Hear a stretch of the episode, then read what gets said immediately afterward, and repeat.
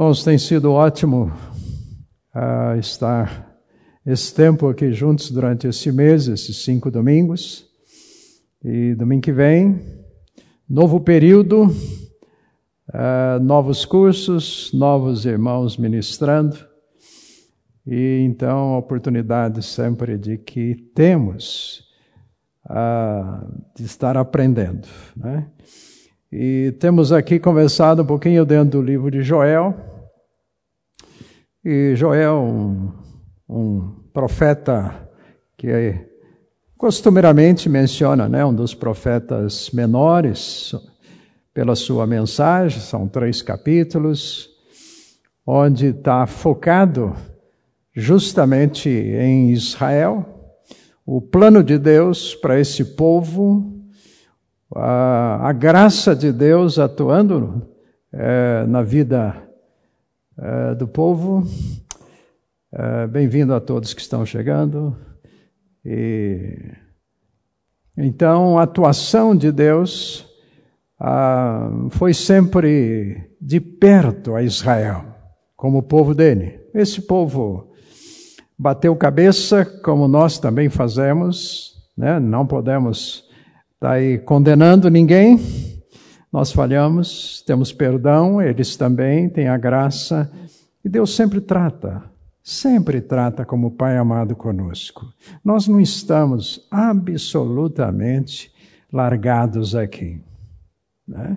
Até mesmo que em algum momento a gente passa aí um período, parece que assim meio é, não entende as coisas acontecendo, mas jamais, jamais o nosso Pai nos deixa, nos abandona, a tal ponto que não só Ele enviou a Jesus, mas Ele deu dele mesmo para habitar em nós. Né? O Espírito Santo. E nós queremos estar falando um pouquinho mais então sobre isso, de essa promessa que foi feita para Israel e sem qualquer mérito, sem qualquer mérito. As bênçãos espirituais, o que Deus faz na nossa vida, gente, não é porque você orou e você é bonzinho, você leu bastante a Bíblia, tudo isso faz parte. Faz parte. Claro, Deus se agrada disto. Deus está perto, diz o texto. Bom dia. Ah, o dia do Senhor está perto daqueles que o buscam. Se você busca, claro, a intimidade cresce, a relação cresce. Isto é um quadro do que acontece entre nós. Nós podemos estar convivendo mais, menos, e quando nós conhecemos mais uns aos outros, a gente convive melhor, a gente pode estar é, intercedendo um pelo outro, sentindo um com um com o outro, enfim, há essa convivência desse relacionamento. Aliás, é muito importante lembrarmos que nós fomos criados por um Deus inteligente, né? Ele não sabia, não, ele pegou uma fase dele assim, meio, ele estava meio chateado como se, né, lá diz Gênesis, o mundo estava um caos. Aí ele falou assim: Eu estou meio para baixo, vou ver se eu crio algumas pessoas aí, alguém, um casal, para eu poder conversar um pouco. Eu estou meio abatido, eu estou numa fase de depressão, Deus, assim, né? Aí ele criou você e eu. Gente, nosso Deus é inteligente. E criou você e eu inteligentes. Inteligentes. Por isso nós pensamos, por isso nós temos vontade, por isso nós temos emoções. Tudo isto, como diz Gênesis, semelhante a Ele. Não somos Deus. Nós fomos criados semelhantes a Deus. E uma das coisas, gente, é porque esse Deus sempre desejou relacionamento interpessoal. Ele e nós.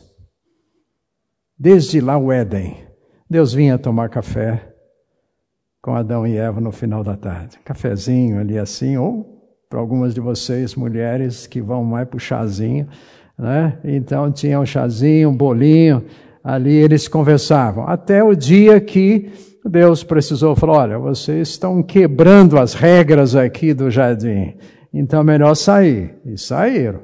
Né? Mas essa relação pessoal, gente, nós vamos ver sempre Deus buscando a nós, o ser humano, enviando anjos, profetas, Deus falando, enviou Moisés, enfim, até o ponto que então a Bíblia coloca assim, que ele envia o seu próprio filho. E o texto bíblico diz assim que Jesus é a expressão exata do Pai. Em um dado momento, alguém, né, Felipe, chega e pergunta a Jesus: Mostra-nos o Pai. E Jesus falou: Olha para mim. Gente, olha o que Deus fez. Esse Deus, vamos dizer assim, grandão que está aí, né? Esse Deus onipotente, esse Deus que vai além de tudo que a gente pode imaginar e pensar. Ele fala, ele conversa. E principalmente quando oramos, desde o Éden, orar é conversar com o Pai. É um privilégio. E nessa relação, Jesus vai embora, falou assim: vocês não vão ficar sós. Eu vou enviar outra pessoa. E vem o Espírito Santo, com quem nós queremos falar um pouquinho mais aqui, que dentro dessa promessa para Israel. Né? Deus prometeu, apesar. Lembre que essa promessa para Israel é dada aqui em Joel, num momento que o povo não estava legal. Não foi uma promessa simplesmente porque eles estavam vivendo assim uma espiritualidade é, na alta. Não justamente num tempo onde aqui o texto bíblico fala das, dos gafanhotos, a situação da economia, eles não estavam bem, e uma das coisas que Deus fala dentro dessa promessa de restaurar o seu povo, e falamos mais sobre isso semana passada, é, o plano de Deus, várias informações aqui sobre Israel. Ah, uma das promessas grandiosas é: Eu vou enviar o Espírito Santo. Jesus falou sobre isto. E nós temos hoje aqui de manhã, gente, o nosso professor aqui é ele. É o Espírito Santo. Daqui a pouco você vai para casa, eu vou para casa. O professor continua conosco, continua ministrando a nós. Né? Nós temos esse privilégio. Tá? Uh, domingo passado, uh, Falamos então um pouco aí sobre Israel, mas temos falado então sobre esse é, um conjunto aqui de informações. Eu queria depois a, a, né, a companheira assim de sempre, Heidi, chegou para mim e falou assim, Carlos, vê se alguém tem alguma dúvida, né, alguma pergunta. Né, e são tantas informações. Então, se você tem uma pergunta, ela me ajuda sempre, gente. Tem hora que eu não gosto do que ela fala, mas é, faz bem, eu preciso dela. Né? Por quê? Porque desde Gênesis o Senhor falou assim: eu vou colocar alguém na sua vida, não para ser uma chata, uma cri-cri, mas para alguém que ajude você a andar melhor, para não bater cabeça, né? Para não sair de casa às vezes como eu saía desde jovem, assim, tão mal vestido, gente.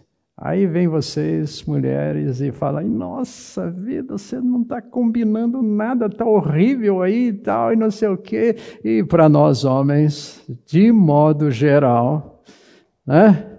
Não estamos nem muito aí com a coisa, né? E vocês dão uma cutucadinha. Nossa, você vai sair com essa camisa? Né? Aí então eu reajo do jeito que eu quero, negativo ou positivo. Se eu quero sair mais bonitinho, então aí eu mudo. Se eu não quero arrumar uma encrenca assim, né? Tal. Mas é benção, é benção. Alguma pergunta, alguma dúvida dentro aqui de Joel? Não temos andado versículo por versículo aqui, que é, não é possível, né? Dentro desse tempo que temos. Mas se alguém tem alguma pergunta, fazer algum comentário, fica à vontade. Como a gente sempre diz, ou vocês não têm entendido nada, ou estão entendendo tudo. Né? Como alguém me mandou um zap agora cedo, falou assim: olha, hum, aqui em casa a gripe pegou. não vou poder ir, mas eu vou ouvir a gravação. Então, depois você continua, você passa o resto dos seis meses tentando entender o que o Carlos quis falar, é, ouvindo as gravações. Tá? Mas fique à vontade, tá? Algum momento, não há problema nenhum. Ah, vamos ler aqui no capítulo 2 de Joel, essa promessa aqui que é feita.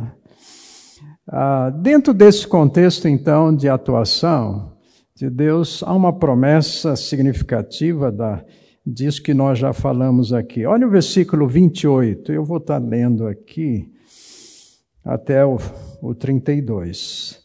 Depois disto, derramarei do meu espírito sobre todos os povos. Os seus filhos e as suas filhas profetizarão. Os velhos terão sonhos.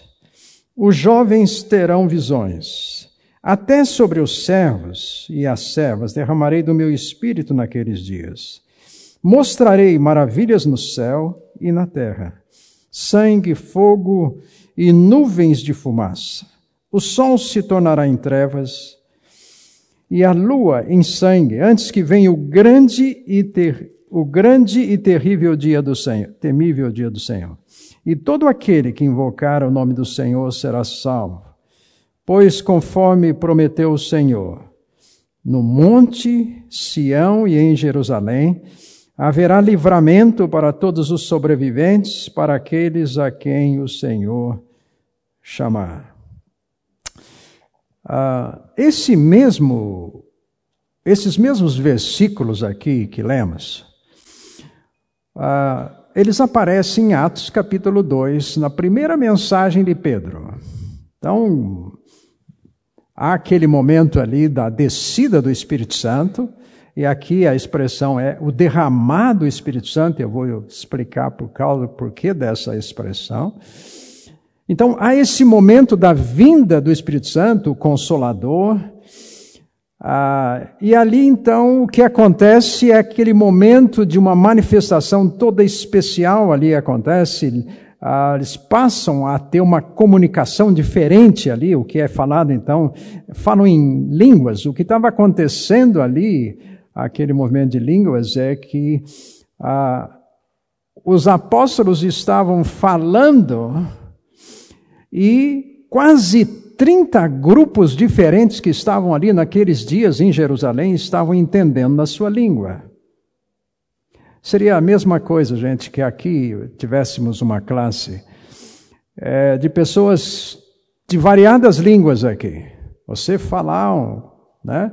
Fala inglês, o outro alemão, e, e assim vai um chinês, coreano, tal.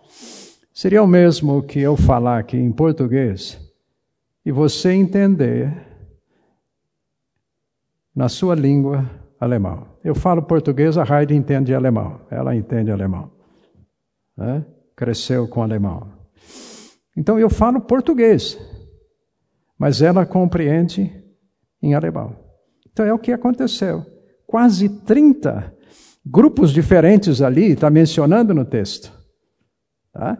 Ah, então foi esse fato começou assim ser ali um momento extraordinário e ali eles começaram a pensar, a falar o seguinte: olha, os apóstolos, os discípulos aqui estão, estão tudo bêbados, alguma coisa está acontecendo. E aí Pedro então toma a palavra e ele vai dizer: olha, o que está acontecendo? Não é que a gente acabou tomando 51 por aí, não. O profeta Joel falou a respeito desse dia e cita justamente o que nós lemos aqui, esse texto. Ah, há um aspecto importante no estudo da profecia bíblica, que há determinadas profecias que, quando elas se cumprem, elas às vezes se cumprem pela metade do que está ali no texto, não de forma integral. Nós temos várias situações dessas, sobretudo às vezes se referindo à própria vinda até do Messias, de Jesus. Por quê? Porque Jesus vem, primeira vez, em sofrimento, e segunda vez em glória. Então, às vezes, o profeta fala da profecia como seu todo, mas o cumprimento ali, nós não vemos que há um hiato, um espaço de tempo ali. É o que acontece aqui, porque ele, inclusive, fala é, de um momento não só da vinda do Espírito Santo, mas de manifestações cósmicas, né? Fatos que vão acontecer, Sol, Lua aí, é, vão estar acontecendo naquele, naquele dia. Tá? Ah, então isso acontece, tem várias situações é, no texto bíblico isso. Né? Que então a gente poderia estar tá vendo, por exemplo, eu citei semana passada uma profecia do livro de Daniel, da chamada 70 semanas. Esse é um caso, onde ali narra justamente a morte do ungido mas continua a profecia falando de um aspecto que ainda vai também continuar acontecendo à frente. Às vezes, no estudo de profecia, é, é algo que eles chamam de dupla referência.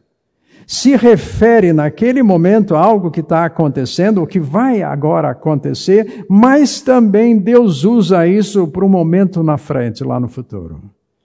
Então nós temos é, várias profecias nesse sentido. E é o que acontece aqui nesse texto. Tá?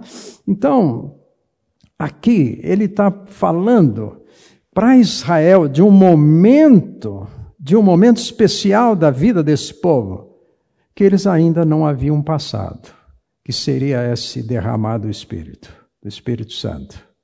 Tá? É, A vinda do Espírito Santo tem um papel, gente, muito importante para nós em termos da nossa salvação. A atuação de Deus triuna, tá? Ah, às vezes falamos trindade. Esse termo trindade, ele não está na Bíblia. A gente usa para se referir Deus Pai, Deus Filho, Deus Espírito Santo. Tá? Então você não vai encontrar nenhum lugar essa questão da trindade. Ah, eu gosto de usar mais até a expressão triuna, que é três pessoas numa só. Como é que explica isso? Não explica. Nós entendemos pela fé. Né? É, o fato é que são três pessoas distintas, com papéis diferentes, mas que estão juntos, estão unidos, e diria assim, com uma essência só. Tá? É, às vezes são usadas algumas ilustrações bem humanas para mostrar, para falar a respeito disto. Tá? Então alguém usa aí assim, por exemplo, lâmpada. Como é que chega lá? O que que chega lá? tem energia, mas aí você vai ali na parede, aperta alguma coisa e acende ou não acende, ou apaga.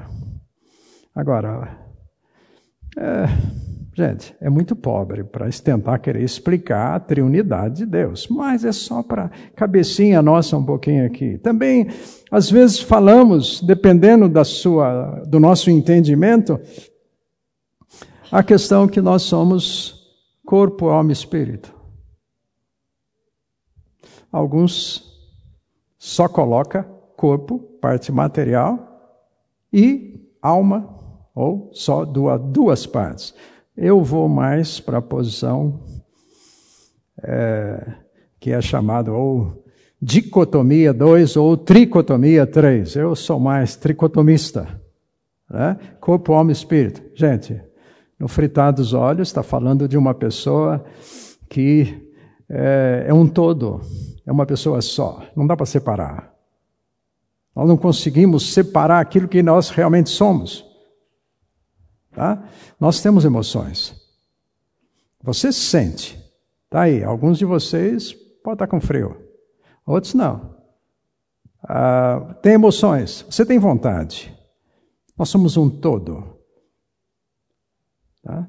Não dá para a gente ficar, às vezes, assim, e separando tudo. Não dá para querer separar, gente. Deus Pai, Filho e Espírito Santo. Agora, Efésios, o primeiro capítulo, fala assim que O Pai planejou o plano de salvação para nós, por graça. O Filho executou, ele veio. E por isso ele vai dizer assim: Eu não vou deixar vocês sós. Venho com outro consolador. Outro, essa palavrinha muito importante que está lá no Evangelho de João, que Jesus fala, que quer dizer outro igual, outro da mesma essência. Tá? Então, vem o Espírito Santo. E o que, que o Espírito Santo faz? Ele cela, confirma essa salvação. Por isso, Romanos e outros textos vão dizer assim: se você crê, você tem o Espírito Santo. Aquele momento que você crê, você tem o Espírito Santo. Alguns, às vezes, puxa, mas eu não sei quando eu aceitei a, a Jesus. Nós temos várias expressões para falar de alguém que nasceu de novo, aceitou a Jesus, creu, regenerou, enfim. O fato é, gente, que o Espírito Santo sabe muito bem o dia que ele veio habitar em você. Porque naquele dia, o seu nome, o meu nome foi escrito no livro da vida. E sabe, Deus sabe.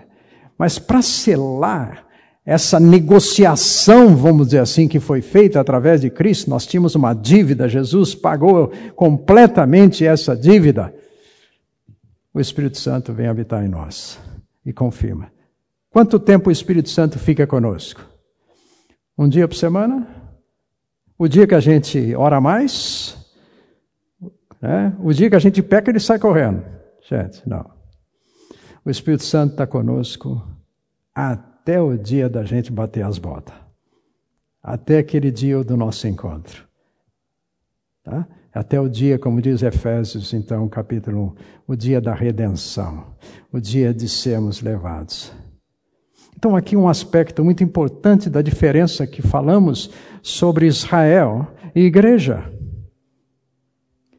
Velho Testamento, o Espírito Santo vinha sobre as pessoas e não necessariamente ficava. Podia ungí-lo por uma determinada função, fosse profeta.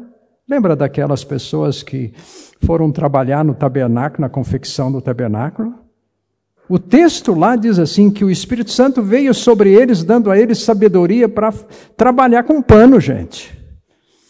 Trabalhar com perfume que iam usar lá. Acabou o trabalho do tabernáculo, o Espírito Santo perdeu a salvação? De jeito nenhum. No Velho Testamento como um todo, a unção era temporária. Até mesmo Davi, num dado momento, fala assim: Senhor, eu pequei, não retires de mim a unção do Espírito, porque era possível.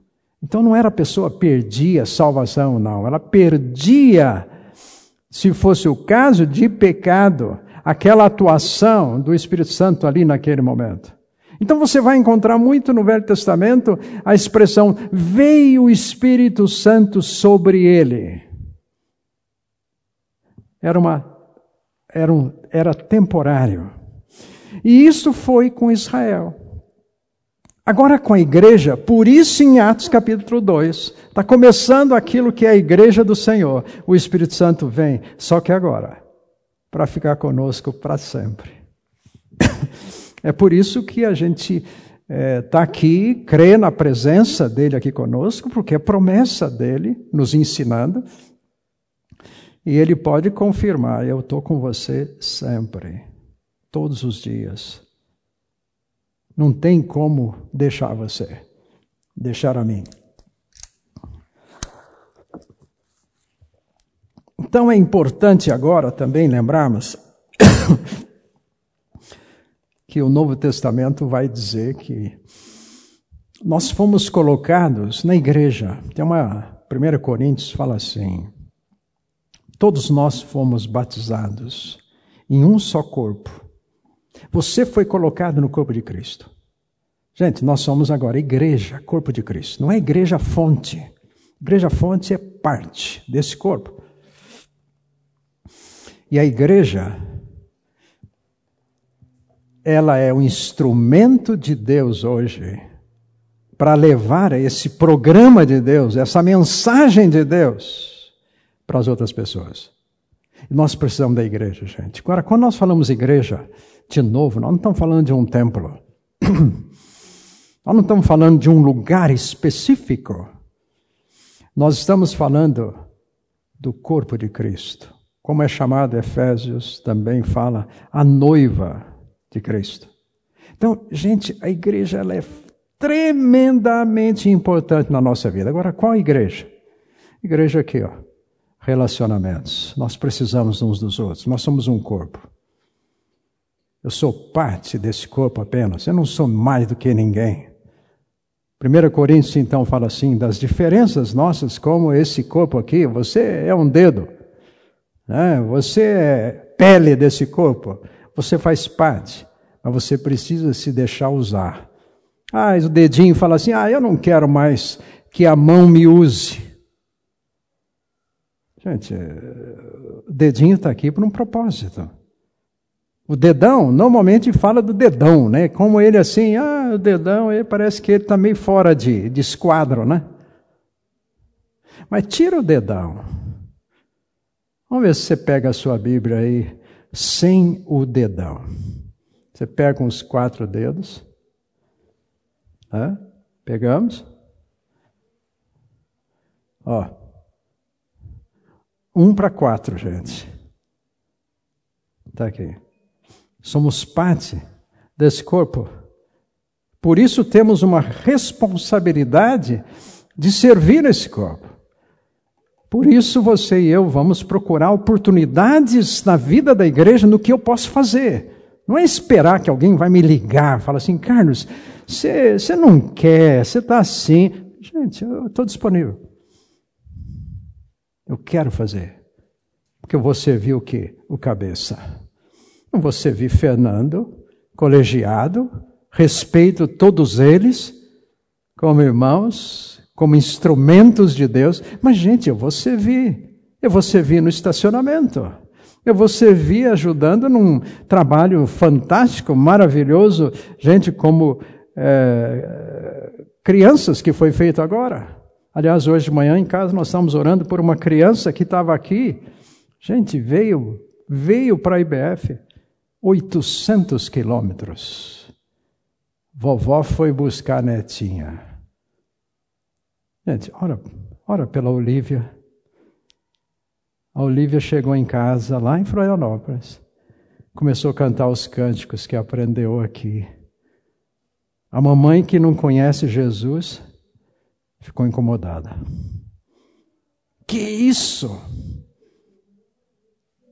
Estava lá, criancinha cantando. Gente, o Espírito Santo está. E eu, hoje de manhã oramos, Senhor, usa a Olívia para falar do seu amor para sua mãe. Gente, o Espírito Santo tem as suas formas de atuar, de fazer. Uh, então é importante lembrar o seguinte: você quer servir?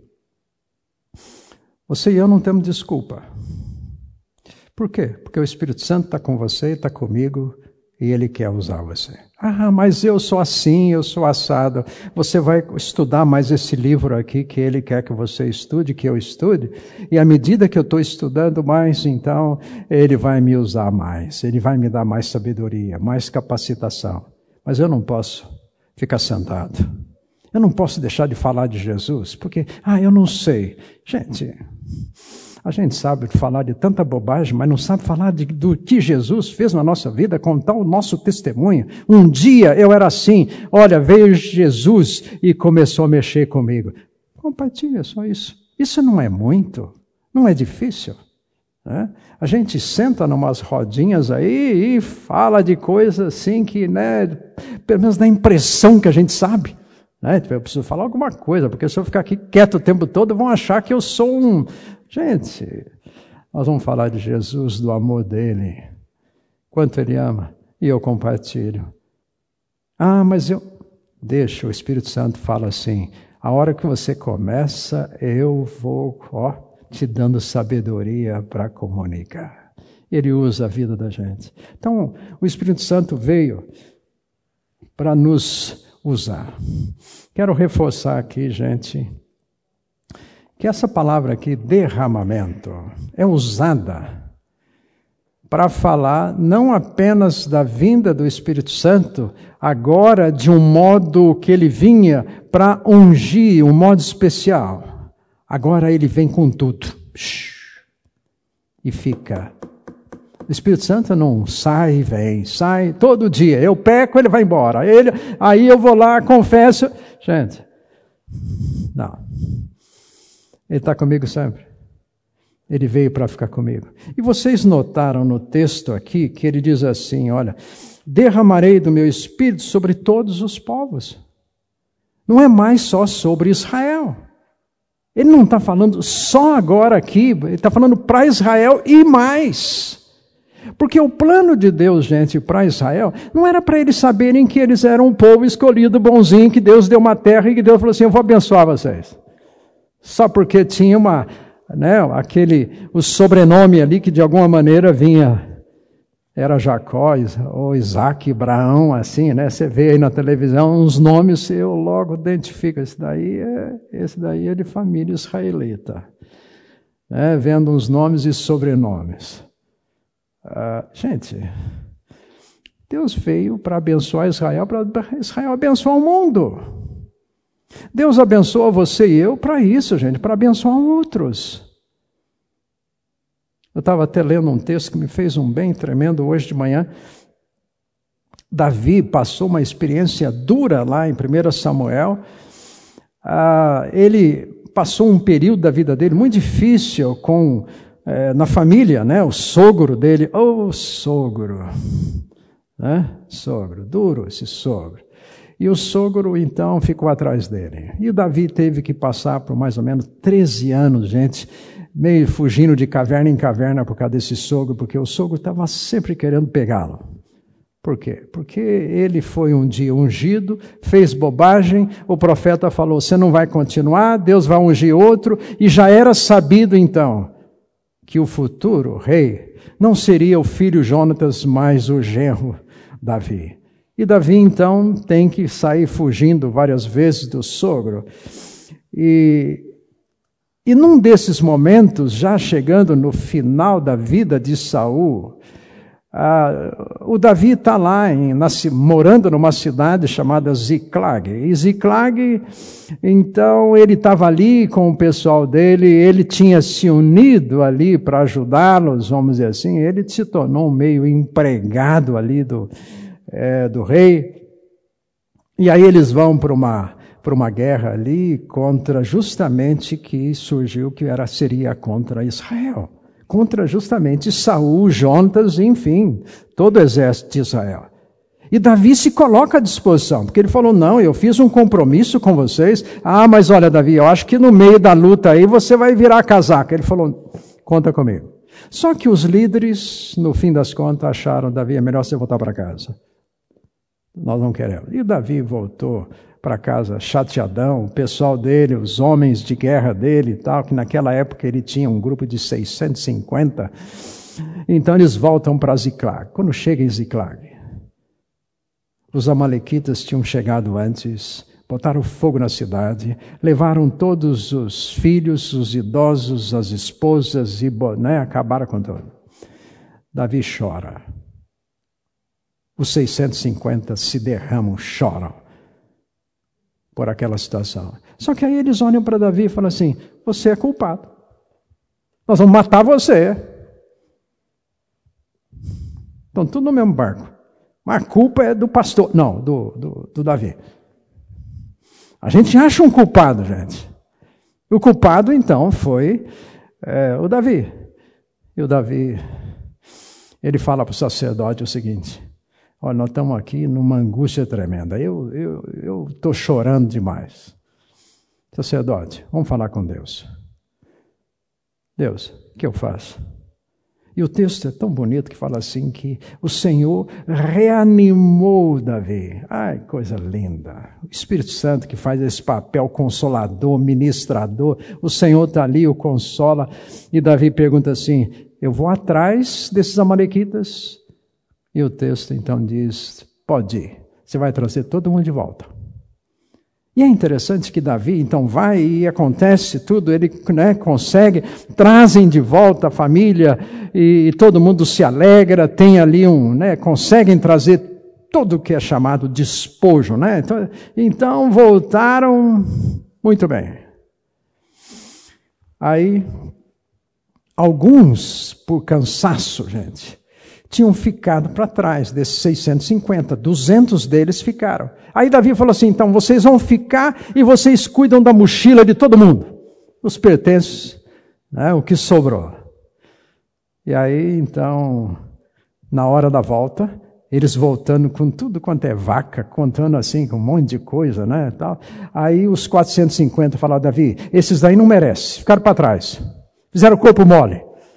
Davi falou, não, é questão de justiça.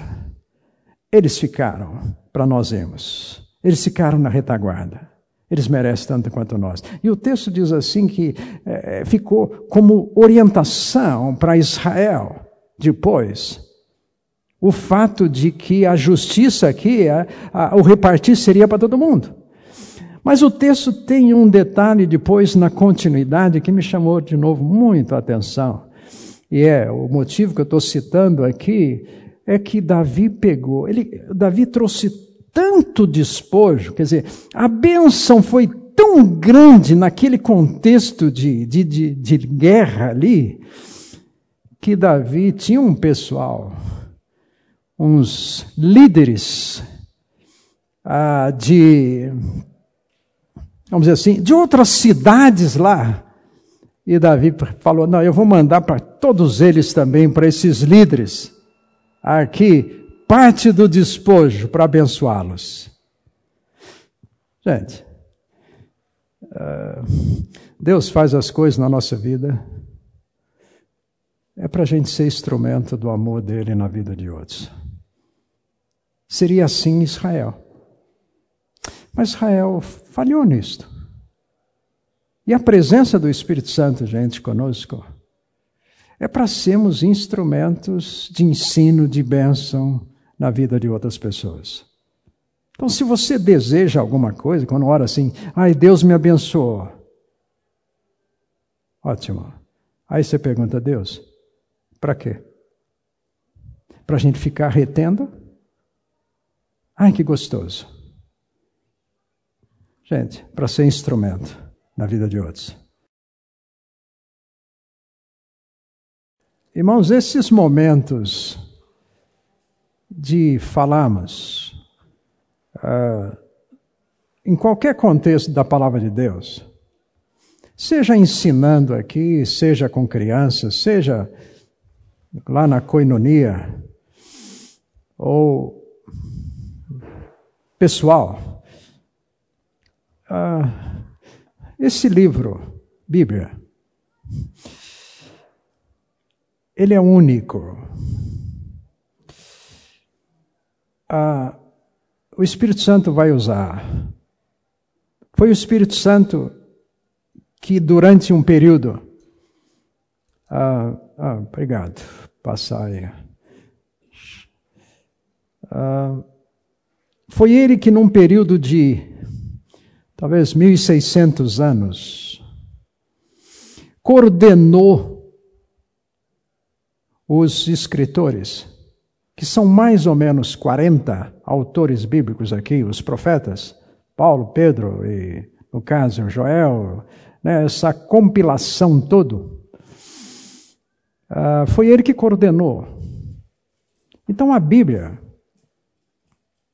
a palavra, como nós falamos, está intimamente ligado com o papel do Espírito Santo. Hoje e foi sempre. Uh, a gente não vê muito isso escrito, mas Moisés, por exemplo, o autor, é aceito como autor do, do Pentateuco, os cinco primeiros livros. E quando que ele escreveu isso? Senão nos 40 anos que ele passa no deserto, onde o povo rebelde não entra na terra, os espias, e ele também sofre com a experiência do povo. com a incredulidade deles. Ele, Josué e Caleb. Quer dizer, nota que às vezes as coisas podem não andar num contexto, não ir para frente, por causa de alguns. Estava conversando aqui no cafezinho e falando, às vezes nós encontramos pessoas, e eu já passei por isso em termos como pastor de igreja. Lembro muito bem, numa igreja, no momento que eu estava como pastor principal da igreja, e quando eu notei na mesa do meu do, né, do escritório, gente, eu notei que eu fui escrever, estava escrevendo, a minha mão fazia assim, ó. Eu falei, peraí, alguma coisa vai dar errado nesse negócio daqui, daqui a pouco esse negócio aqui aumenta, né? Assim, tal, em termos de é, da consequência, mas do que estavam vivendo. Eu falei, é hora de mudar as coisas.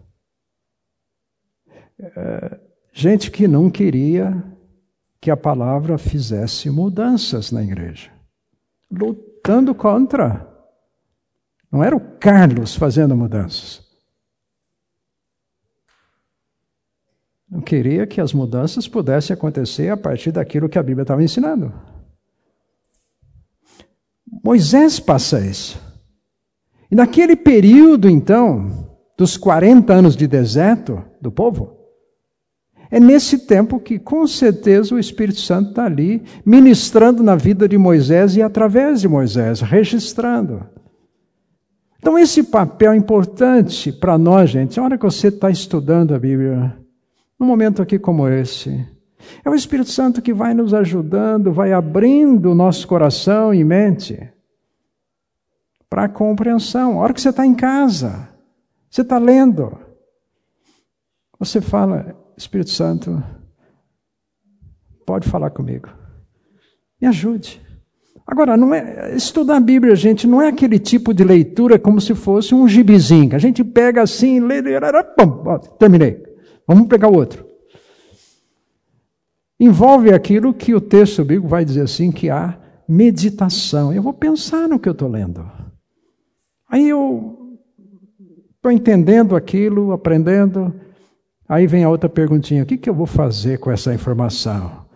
Como é que eu vou praticar isto? Então eu coloco em prática. Vamos ver como é que funciona. É a prática, né? E aí eu continuo aprendendo. Por exemplo, tudo que a gente está aprendendo aqui, a gente sai daqui e depois tem o, temos um momento que a gente chama assim de culto público, juntos. Aí a gente ouve, às vezes é um testemunho, às vezes é uma mensagem da, da mensagem, às vezes é música. Ali vem para nós. O que, que eu vou fazer com isso daí que eu estou ouvindo? A prática.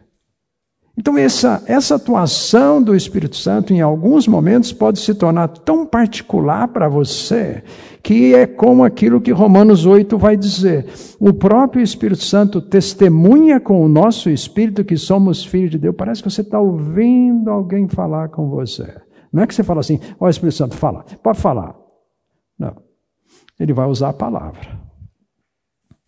Ele vai usar prioritariamente o que ele já deixou escrito. O Espírito Santo ama esse livro. Jesus fala isso. Ama. O Pai ama a palavra dele. Deixou para você e para mim, gente. Bíblia é para ser lida, estudada, pesquisa. E não é um livro que a gente fala assim, já sei. Quantos de vocês aqui sabem o Salmo 23? Ed? É? A gente sabe.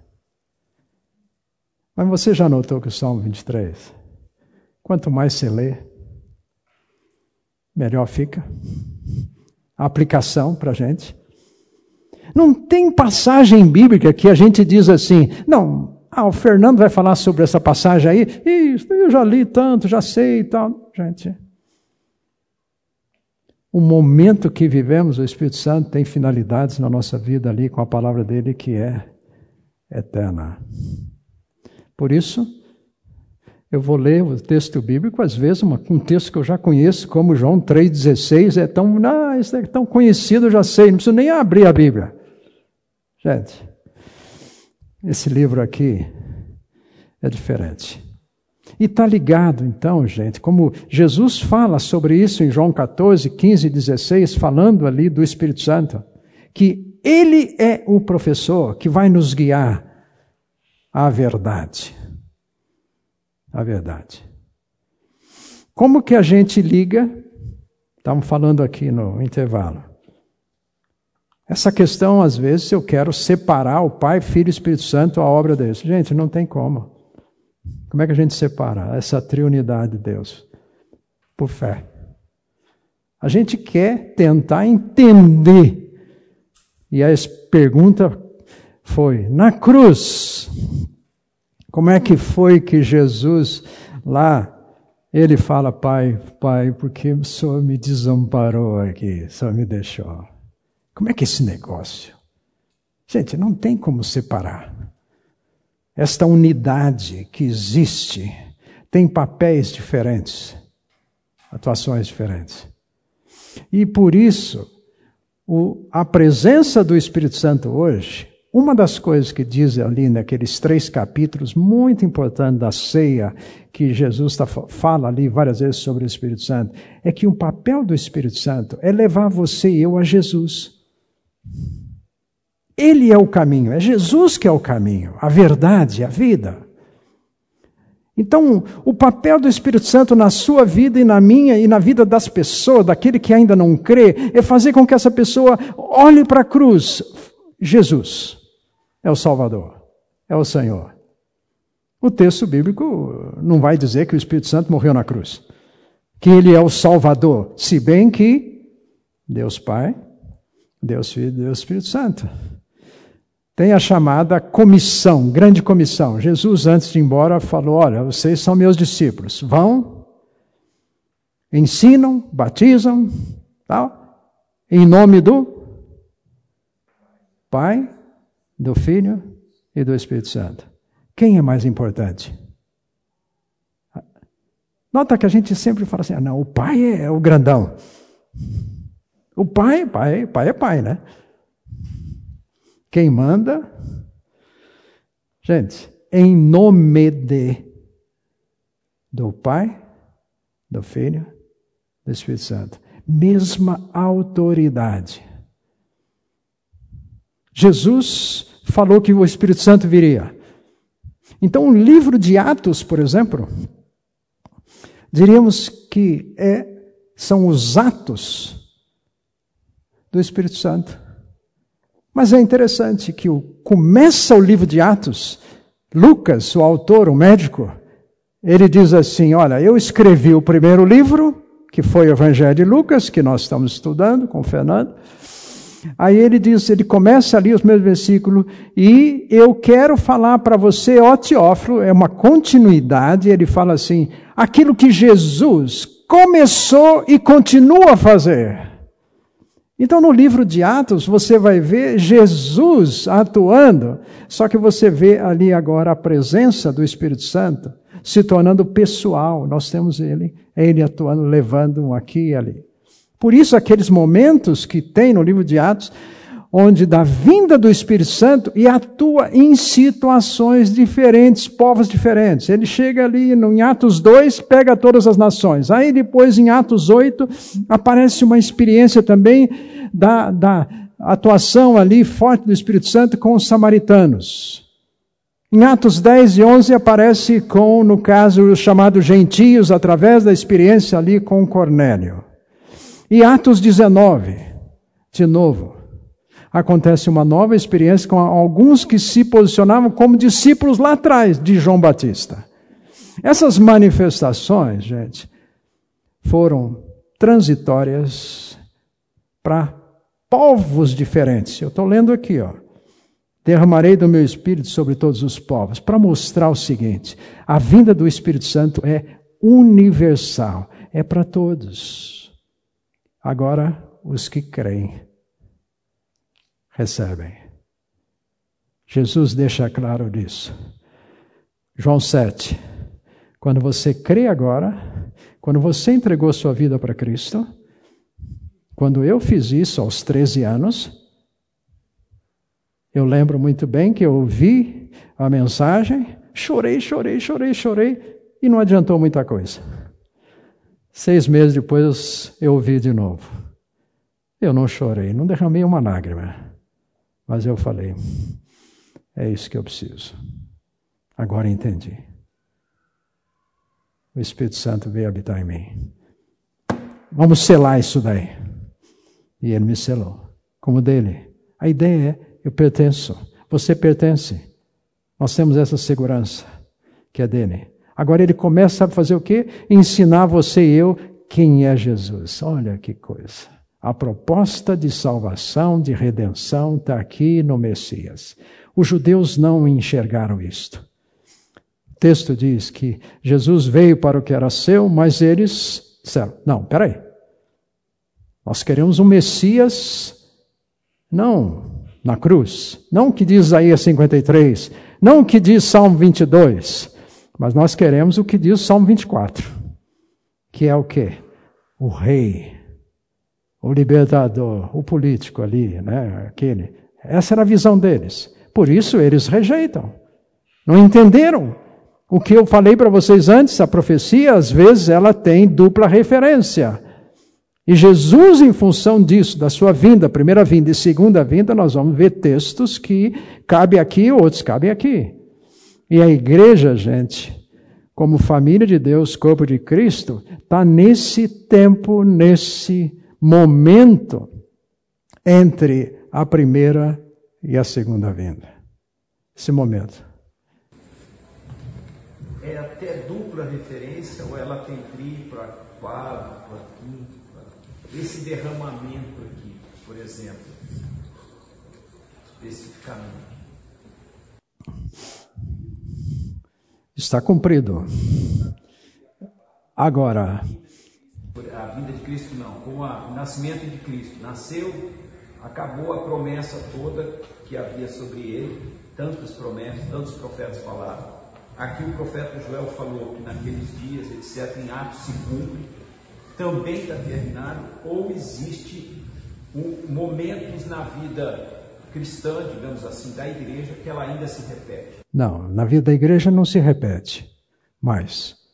É única. O que vai fazer diferença, gente, nessa forma de atuação do Espírito Santo, tem quatro mandamentos que envolvem essa nossa relação com o Espírito Santo. Ele fala para nós estarmos cheios do Espírito Santo. Gente, você tem o Espírito Santo 100% com você.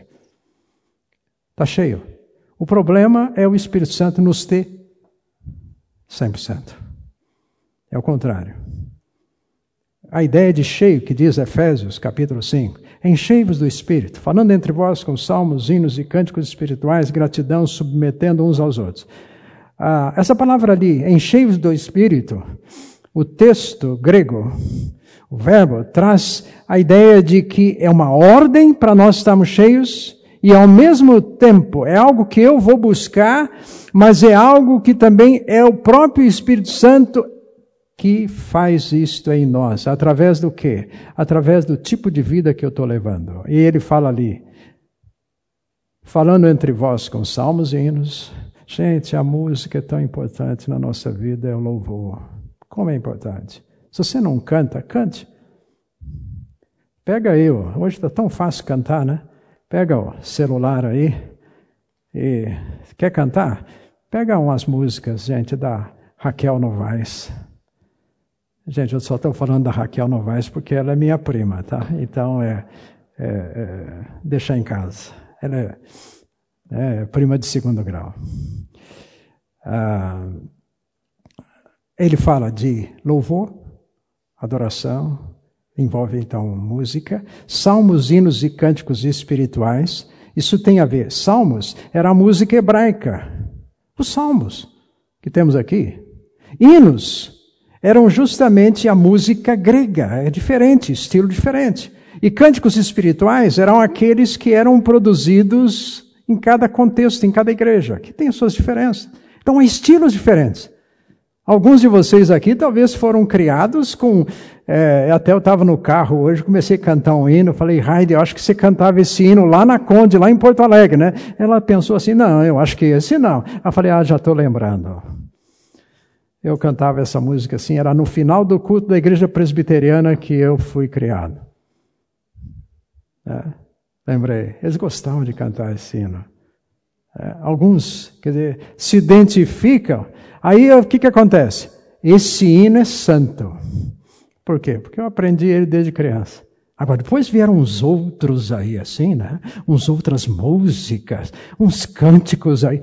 Gente, uh, os estilos são diferentes. Você tem o seu jeitão, você gosta mais de um estilo de música. Agora, tem que ter conteúdo tem que ter mensagem. Você pode assimilar mais uma, outra. Eu gosto de vir, quando a gente vem para aqui, para cá, no carro, né? Eu às vezes solto um, um cântico, alguma coisa assim, né? Aí os filhos, pai, né? Às vezes os filhos não, não quer ver o pai cantar, né? Pode ser uma música assim, né? Ah, Gente, eu vou lembrar das músicas que eu fui criado, gente, lá atrás. Essas novas assim, mais atuais, tal, mesmo da, falando aqui, falei da Raquel. É, gente, eu não guardo mais nada disso daí. A gente não lembra. Te lembra daquelas cânticos antigos e começa a gente a cantar aquilo que a gente aprendeu, né? Em dado momento da vida da gente. É, até agora, irmãos, eu ainda posso cantar três palavrinhas só, né? Três palavrinhas só. Alguns de vocês aqui conhecem. Né? Ah, estar cheio do Espírito Santo envolve esse espírito de louvor que eu também posso cantar. Eu posso então ser grato. Gente, se há uma coisa de uma vida cheia do Espírito Santo, é um espírito de gratidão. Semos gratos por tudo. Efésios fala isso, Tessalonicenses fala isso, outros textos. Então não tem vida cheia, controlada pelo Espírito Santo, com alguém que é um chorão, reclamão. A vida está sempre, né? Está sempre azedo. E coisa. Não. Você pergunta como é que você está. Ai, não, não sei o quê. Ai. Gente, gratidão por tudo. Está ligado com essa atuação do Espírito Santo em nós.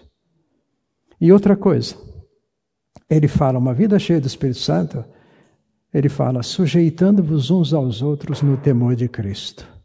Submissão uns aos outros, humildade uns com os outros. E sabe como é que começa a falar disso? Para vocês, mulheres. mulheres. Quer estar tá cheio do Espírito Santo? Para quê? Ah, é para vocês reconhecer a liderança do seu marido. Marido, você quer estar cheio do Espírito Santo? Carlos, você quer andar cheio do Espírito Santo? Então você vai fazer como Jesus. Ame sua esposa Sirva sua esposa, lava a louça para sua esposa, ajuda, né? Tudo, faz tudo pela sua, pela sua esposa, se dedique. Gente, é, estar cheio do Espírito Santo é para ser prático. E assim ele fala da relação depois com os nossos filhos, dos filhos conosco. Então, estar cheio de alguém Colossenses vai falar um pouquinho diferente. A mesma, ele coloca a mesma verdade, mas em vez de ele falar assim, cheio do Espírito Santo, ele fala, cheios da palavra. Então não existe alguém que quer dizer assim, tem a atuação do Espírito Santo sem esse livro. Eu preciso conhecer o que está aqui. Vou saber tudo? Não.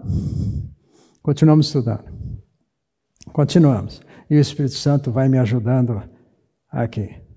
Então eu preciso de estar com esse livro. Ele fala na Bíblia, nessa relação com o Espírito Santo, não entristeça o Espírito Santo, Efésios 4. O que é entristecer o Espírito Santo? O texto vai mostrar o seguinte: a hora que você e eu pecamos, mexe com o emocional dele. Ele fica chateado. Tiago diz assim que o Espírito Santo tem ciúmes por você e por mim. O que, que é isso? É zelo. Não é ciumento, né? aquele ciúme é, maligno, ou como diz Tiago, aquele, né? Aquela, aquele, aquele ciúme que eu peço, penso só em mim. Não, o Espírito Santo habita em você em mim. E Ele quer que eu tenha pensamentos dele. Como é que eu tenho pensamento dele? Com a palavra dele. Então, na hora que eu peco, eu falo, Senhor, já fui. Já falei o que não devia para Raide. Me perdoe. Aí eu vou para Raide, Raide, me perdoe. Eu falei. Não devia. Eu não fico, não vou tentar, sabe o quê? Ficar explicando para o Espírito Santo. Mas olha, olha, olha, Espírito Santo, o negócio é o seguinte. Eu tive uma reação errada com ela, mas é porque ela. Gente, eu vou tentar enrolar o Espírito Santo com o meu pecado. É a hora que eu tomo ciência disso. Quer alegrar o Espírito Santo? É reconheça, seja sensível a si mesmo com relação ao outro. Ele fala sobre nós andarmos no Espírito, uma convivência, gente, com alguém. E aqui eu queria é, relembrar, gente, o Espírito Santo não é Gasparzinho. Não é um negócio assim meio místico. Não é um, né? Sabe como é que é? Você estava assim, chegou na fonte, bateu um vento assim, nossa, olha, olha o Espírito Santo, está chegando. Gente, ele é uma pessoa que sente, que se entristece, que comunica. Ele é gente, só que não é gente, essa daqui, ele é o Espírito Santo. O texto bíblico fala que quando nós encontrarmos o Senhor, seremos transformados. Como é que é isso? Fala a verdade, gente. Você vai deixar de pecar? Como é que a gente consegue isso, pensar nisso? Sem doença, sem óculos. Tem alguns aqui, ó, pouco cabelo. Aí aparece uma, né, naquele dia aparece peruca. Chega transformação. Como vai ser? Mas 1 João vai dizer para nós: seremos semelhantes a Jesus.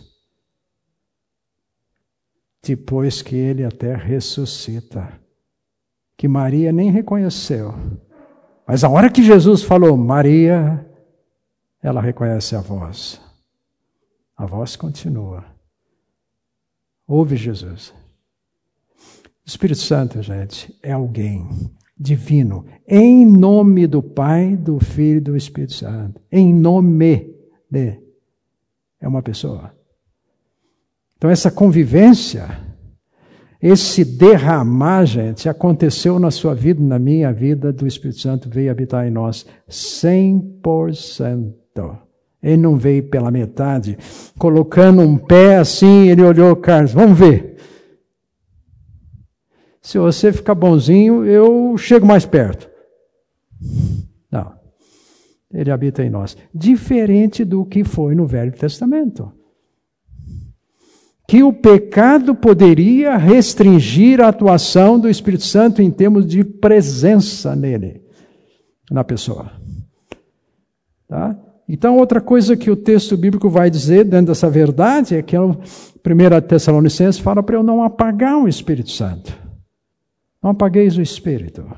A ideia é dê liberdade ao Espírito Santo usar você. Não apague, não aquela chama, né? Aquele, aquela relação. Ele quer usar você e a mim. Não fique falando, ah, eu não sirvo para nada. O Espírito Santo quer usar você, ele salvou você, colocou no corpo de Cristo, ele quer usar você. Agora a questão é só perguntar: Espírito Santo, o que, que o Senhor quer?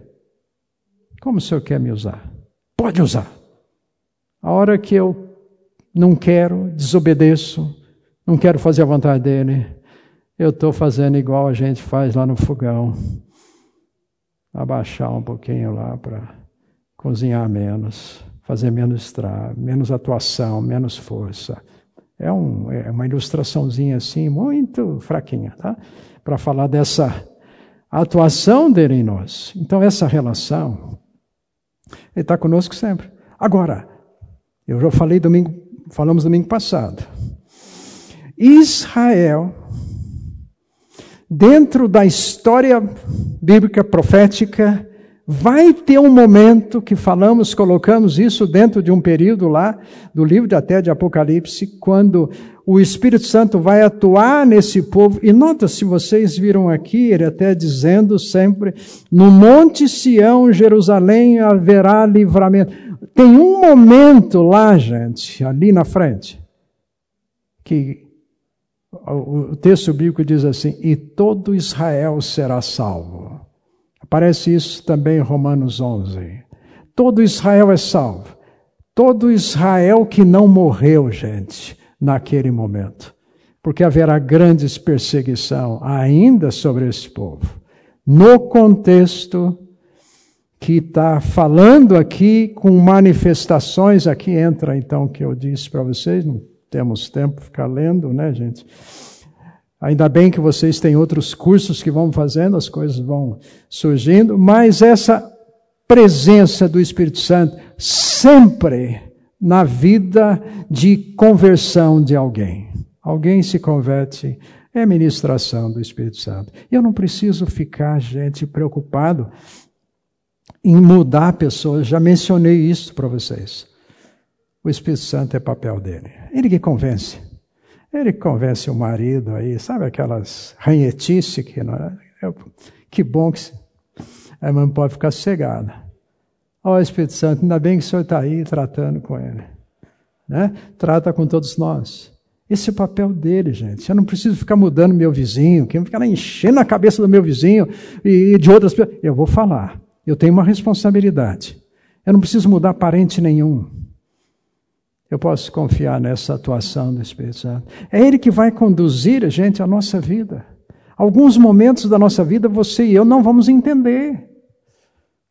Aquilo que já falamos aqui pode ser um momento mais de uma disciplina de Deus, de um toque, de um ensino de Deus, momentos onde, gente, está por toda a Bíblia isso acontecendo com todas as pessoas, momentos que parece que a gente usa a expressão o silêncio de Deus. Momento que Deus fica quieto? Fica. Momentos que ele fala, Carlos, vamos ver se você vai praticar o que você já aprendeu. Que é o andar pela fé, andar pela dependência, andar na confiança do amor dele.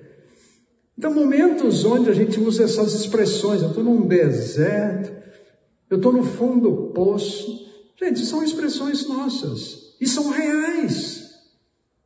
Situações onde Deus permite algumas coisas na nossa vida assim que a gente fala, nossa, Deus, onde o Senhor quer chegar com isso?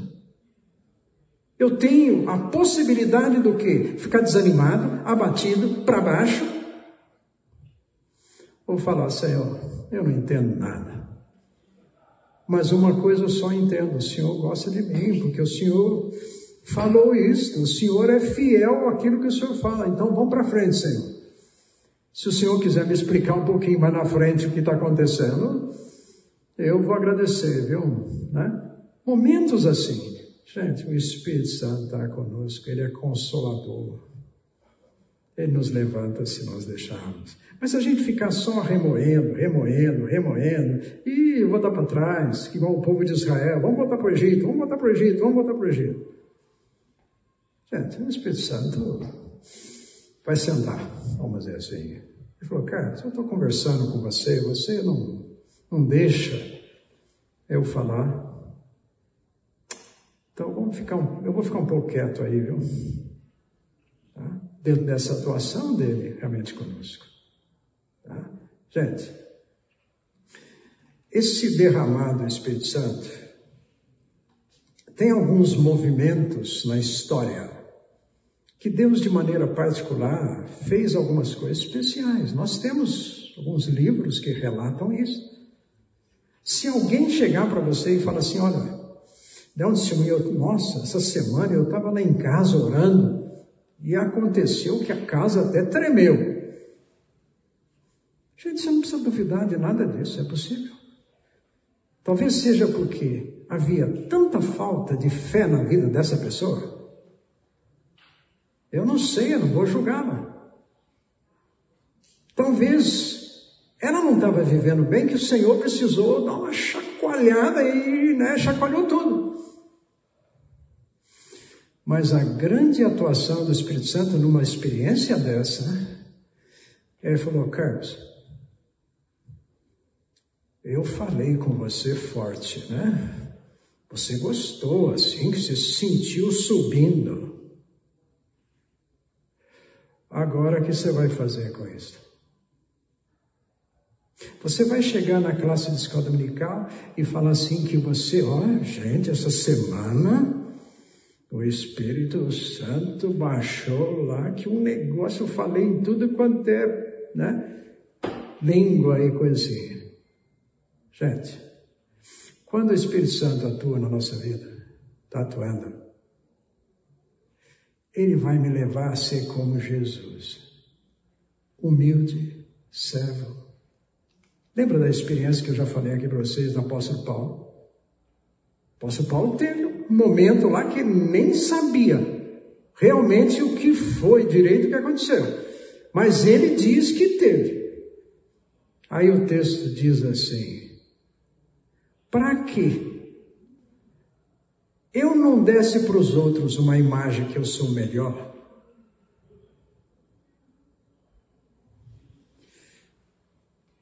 Deus deixou na minha vida uma experiência para que eu não me orgulhasse de nada. Porque a tendência é o quê? Eu chegar para vocês aqui e falar assim, gente, então, ó, eu sou bom, viu? Porque o que estava aqui na Bíblia, o Espírito Santo me deu aqui uma porção de coisas novas, são umas revelações novas que agora nós vamos ter que né, incluir. É. Se é de Deus, de fato, eu vou ser mais simples, mais humilde. Eu não preciso bater no peito de nada. Eu preciso clamar por misericórdia. Porque talvez seja justamente o contrário. Carlos, você é tão cabeçudo que eu preciso falar com você de um jeito para quebrantá-lo. Gente, Jesus foi assim. Estuda mais, encoraje vocês a olharem mais e mais os evangelhos, a vida de Jesus. Gente, estuda, por exemplo, o livro de, de Hebreus. Fantástico olhar Jesus hoje, a glória, o papel dele por nós, gente, como nosso é, intercessor. Gente, estudando os evangelhos, estuda o livro de Salmos, tem vários salmos se referindo especificamente para a pessoa do Messias. Olhar para o que ele fez em Atos, uma série de então informações a respeito de Jesus. Gente, como ele foi simples na vida dele. E ele é Deus. Como diz Filipenses 2. Tenha o mesmo sentimento que houve em Jesus. Porque ele, sendo Deus, não julgou como usurpação ser igual a Deus, mas ele veio, se tornou como um de nós, humilde, servo, para que você e eu pudéssemos viver desse modo. É o estilo de vida dele. Esse é o papel do Espírito Santo na nossa vida hoje, nos fazer pessoas assim. Eu posso contar de coisas que, que Deus tem falado comigo. Eu não preciso ser aquele, por assim, não, eu não vou nem contar para vocês tal. Não, gente, eu conto algumas coisas. Mas também eu vou falar dos podres. Eu não preciso querer aqui, né? falar só daquele lado. Assim. Não, gente. Somos iguais. Somos normais, como Jesus veio em figura humana. Gente, eu queria relembrar só o que parte do que nós conversamos. Na mensagem de Joel, nós temos um Deus que, se deseja, que deseja conosco um relacionamento pessoal. Não somos melhor do que ninguém. Não temos um Deus religioso. Um Deus que vai no culto toda semana. Ele é alguém que anda conosco de modo pessoal. Pessoal, Ele nos criou para isso. Está dizendo isso para o povo dele. Outra verdade importante. Esse relacionamento com Deus é por graça, não por mérito. Não tente fazer as coisas para Deus, assim, Deus, o dia que eu merecer, o Senhor me dá. Sem méritos. Agora, claro, vamos semear. Parábola do semeador. Nós semeamos, Deus fala, vai ter colheita. Talvez alguns frutos não serão aqui. Não serão aqui. Lá. Ou talvez você e eu vamos embora e os frutos depois acontecem, os resultados. Mas por graça de Deus. A presença do Espírito Santo, gente, está conosco sempre, não vamos ter dúvida disso. Nunca. Momentos difíceis, Senhor, o Senhor é fiel naquilo que o Senhor fala. Eu não estou sentindo, nessa fase da minha vida, ó, eu, né? mas eu posso confiar nessa fidelidade da presença do Espírito Santo aí conosco. Conviver com o Espírito Santo é conviver com a palavra dele. Continue estudando, continue estudando. Não entende? Continue. Vamos continuar. Vamos parar. E terminando. Ele é aquele que Jesus deixou, o Consolador, como ele diz lá, o outro, para nos ensinar, para nos usar. E assim, gente, ele vai dar sabedoria para a gente até fazer almoço, né? Botar um tempero na macarronada e que Deus, na graça dele, na paz dele, abençoe cada um. No dia de hoje, amanhã e cada dia. Obrigado pela paciência de vocês. Tá?